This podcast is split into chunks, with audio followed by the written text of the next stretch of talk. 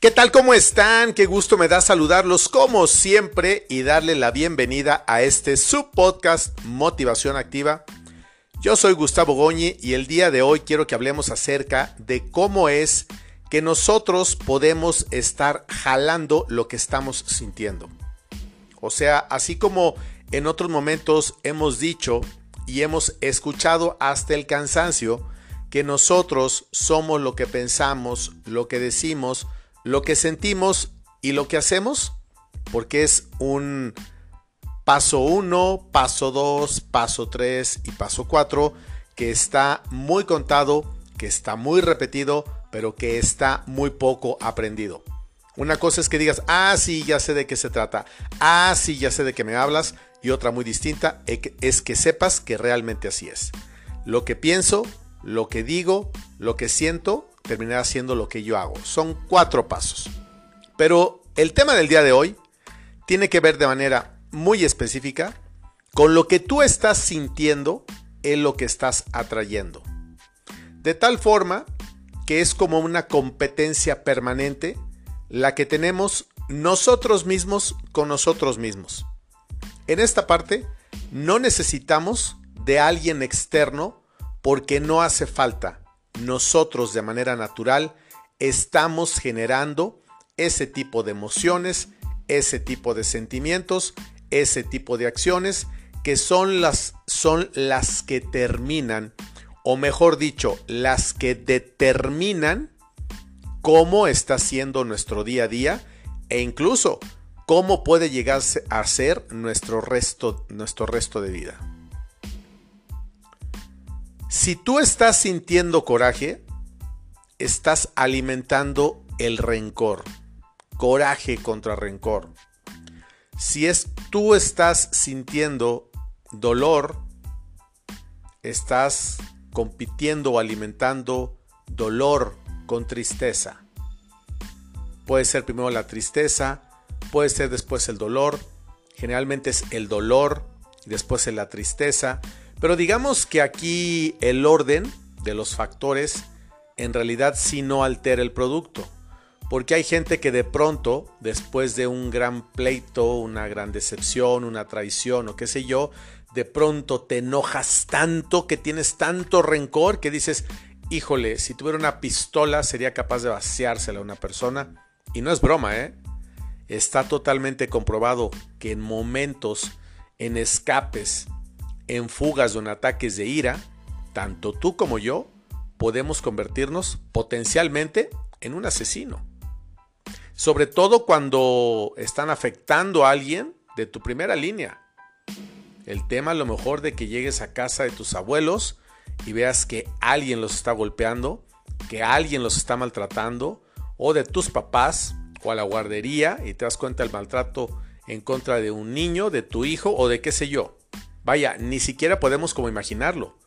Debe ser un shock y un golpe brutal el que nos lleva, en consecuencia, a reaccionar de una manera muy poco ortodoxa y en la que ni formas ni normas pueden controlarnos. Sería lo ideal, porque podemos cometer una tontería que puede llevar, o puede mejor dicho, desencadenar cosas mucho más graves que la que estamos viendo. Ojo, que no estoy disculpando, simplemente estoy diciendo que puede desencadenar cosas mucho más graves y delicadas.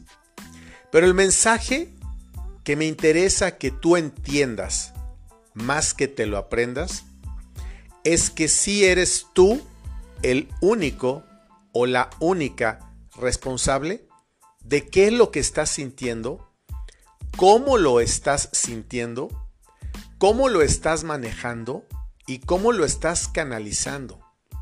De tal forma que si solamente estamos dando vuelta en el tema del enojo, del enfado, del fastidio, esto va a brincar a una cancha más grande que tiene que ver con el coraje, después con el rencor, puede ser con el odio, con la ira y todos los sentimientos negativos que tú te puedas imaginar. Pasa exactamente lo mismo con el tema de la tristeza. De pronto muere tu mamá, tu papá, un hijo, un hermano, tu esposo, tu esposa, tu pareja, tu mascota, alguien en que tú tengas cifradas todas esas emociones de amor, de agradecimiento, de cariño, de orgullo, de satisfacción, más allá de los buenos o malos momentos que puedan existir con todos, menos con las mascotas, porque las mascotas son los únicos seres animales que a veces son más racionales que los seres humanos y que son total y absolutamente fieles. Pero en el sentido de que todos nos equivocamos, de todas formas, hay un sentimiento muy fuerte que está vinculado a nuestro primer círculo, papás, hermanos, hijos, esposos, esposas, grandes amigos, aunque entran como que en el segundo círculo ellos, o en el tercero incluso. Cuando una persona muere de manera repentina, anunciada, con la pandemia nos hemos acostumbrado a que todos los días nos enteramos de alguien que ha partido muy cercano, medio cercano o lejano, pero que tiene algún tipo de afecto para nosotros a través de terceras personas. Y tal pareciera que ya forma parte del día a día. No sabemos si esto va a seguir así. Ojalá que no. Dios quiera que no. Ojalá que este año 2021, que estamos ya a la mitad, estamos en julio, ojalá que de verdad ya pronto pueda empezar a ceder este tema de la pandemia para que volvamos un poco a esa normalidad.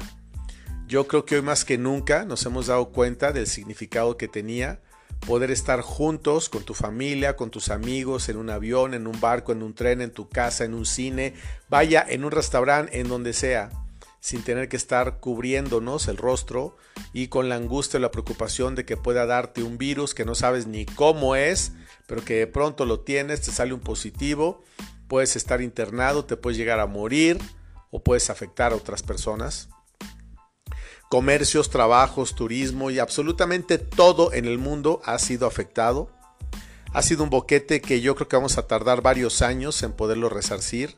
Psicológicamente nos ha pegado y nos ha lastimado mucho más de lo que nos imaginamos. Lo que pasa es que los seres humanos por naturaleza fuimos creados por Dios con una fuerza importante que nos permite ser resilientes y estarnos como reseteando. Y si bien es cierto, a mucha gente le ha pegado mucho, a la gran mayoría no tanto y hemos sabido sortearnos eh, estos temas, hemos sabido aprender a vivir en condiciones diferentes, nos hemos reinventado, pero creo que en el fondo todos estamos un poco, un tanto o un mucho, mucho, mucho, perdón, cansados. Pero aquí lo verdaderamente importante del mensaje del día de hoy es que te pido que te hagas responsable de qué es lo que estás sintiendo. ¿Por qué te digo que te haga responsable? Porque tú eres el único responsable y yo soy el único responsable de qué es lo que estoy sintiendo. Hay cosas que no dependen de nosotros, de hecho la gran mayoría, un 80 o 90% de las cosas que suceden a nuestro alrededor no dependen de nosotros. Depende de mí qué desayuno, qué como, qué ceno, si tengo la posibilidad de elegirlo. Depende de mí qué película veo, qué serie veo, o qué es lo que hago, con quién establezco no una relación afectiva, de amigo, amorosa, lo que tú quieras. Pero hay muchas cosas que no dependen de nosotros. El comportamiento de los demás, que nos traten bien o mal, que tengamos jefes buena onda o mala onda, que sean empáticos o no, que tengamos buenos o malos gobiernos. Y ahí le puedo seguir con una lista interminable, que con cada uno es parecida, pero que tiene sus características muy particulares de acuerdo a lo que cada uno eh, realiza o se dedica. El mundo de manera natural nos está provocando de manera permanente. Los cambios de clima, eh, la pandemia y accidentes y huracanes, terremotos, incendios, eh, asesinatos, suicidios, eh, robos, violaciones. en todos los pueblos del mundo hay levantamiento, la gente está cansada de sus gobiernos. Tal pareciera que el mundo está en una efervescencia y pues no es más que el efecto de más de 7 mil millones de seres humanos habitando todo el planeta con sentimientos, circunstancias y formas de vida parecidas o diferentes, con diferencias muy grandes entre los muy, muy, muy ricos del mundo y los muy, muy y extremadamente pobres del mundo. Yo no sé en qué nivel te encuentres tú o me encuentre yo, pero creo que somos afortunados de que puedas ir a tu baño, pueda ser de mármol o de cemento, de lo que sea, pero que tenga la fortuna de abrir una llave y que te salga agua, que te puedas dar un regaderazo todos los días, que tengas con qué alimentarte, alimentar a los tuyos, eh, que tengas piernas para caminar, ojos para ver, oídos para escuchar, manos para trabajar, etcétera, etcétera. Hasta que no perdemos algo es que realmente nos damos cuenta de cuán importante era. Pero no pretendo deprimirte, preocuparte o angustiarte, sino solamente que cobremos conciencia, tú y yo, de que tenemos muchas mayores cosas por las que estar agradecidos que las que tengamos que reclamar. A Dios por lo general queremos hacerlo responsable de todo. No es que Dios permite, es que Dios quiere, es que Dios... A ver, Dios está en una posición perfecta. Nosotros somos seres humanos y cada uno de nosotros somos libres de tomar la decisión que nosotros querramos en cualquiera de los apartados de nuestra vida. Dios no eligió ni a tu pareja, ni a tus hermanos, ni a tus primos, ni a tu nada. Es algo que viene de genética, que viene de la unión de dos personas. Yo creo que sí puede haber motivos de que Él permita que nosotros nos encontremos con personas que nos pueden hacer mucho daño, nos pueden hacer mucho bien, pero nosotros tomamos decisiones de si continuamos ahí o no continuamos ahí. Entonces, querer echarle la culpa a Dios de todo lo malo que nos sucede, y no agradecerle lo bueno porque creemos que nosotros lo construimos solos, entonces hay una gran, gran contradicción en todo eso que estamos pensando y sintiendo. De tal forma que si nosotros en verdad nos hacemos responsables de qué es lo que estamos sintiendo, nos daremos cuenta de qué es lo que estamos generando a nuestro alrededor.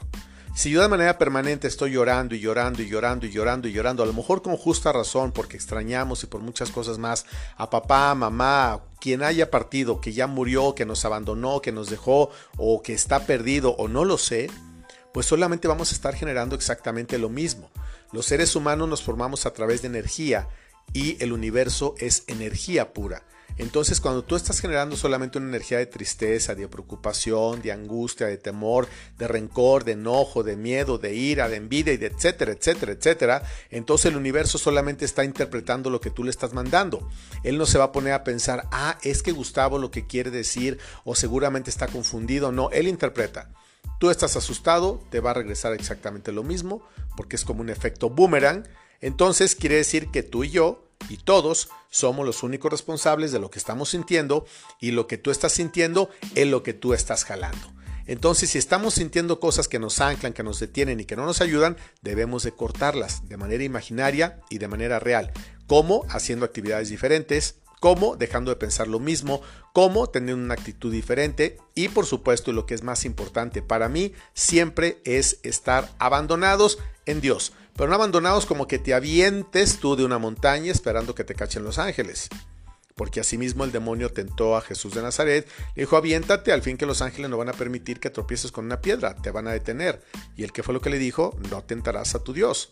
Entonces es lo que tenemos que hacer nosotros, no estar tentando de que a ver si sí o a ver si no. Dios permite que tú tomes tus propias decisiones y aquello en lo que te seas te veas imposibilitado, que es algo muy grande y que no alcanzas, decirle, Dios ayúdame. No es como decirle, ay Dios, por favor ayúdame a que el despertador sí jale. O sea, de verdad, neta, como dicen los jóvenes, vamos a molestar a Dios para cosas tan pequeñas. Ay, es que no sé cómo programar una computadora. ¿De verdad? Pues aprende o busca a alguien, contrata a alguien. Aparte todo queremos gratis. Toda la gente vive también de su trabajo. Entonces si alguien te ofrece ayuda, pues lo menos que puedes hacer es pagarle por ese servicio, por esa ayuda.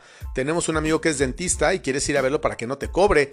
No, al contrario, tienes que pagarle lo que es porque tú también puedes otorgar un servicio.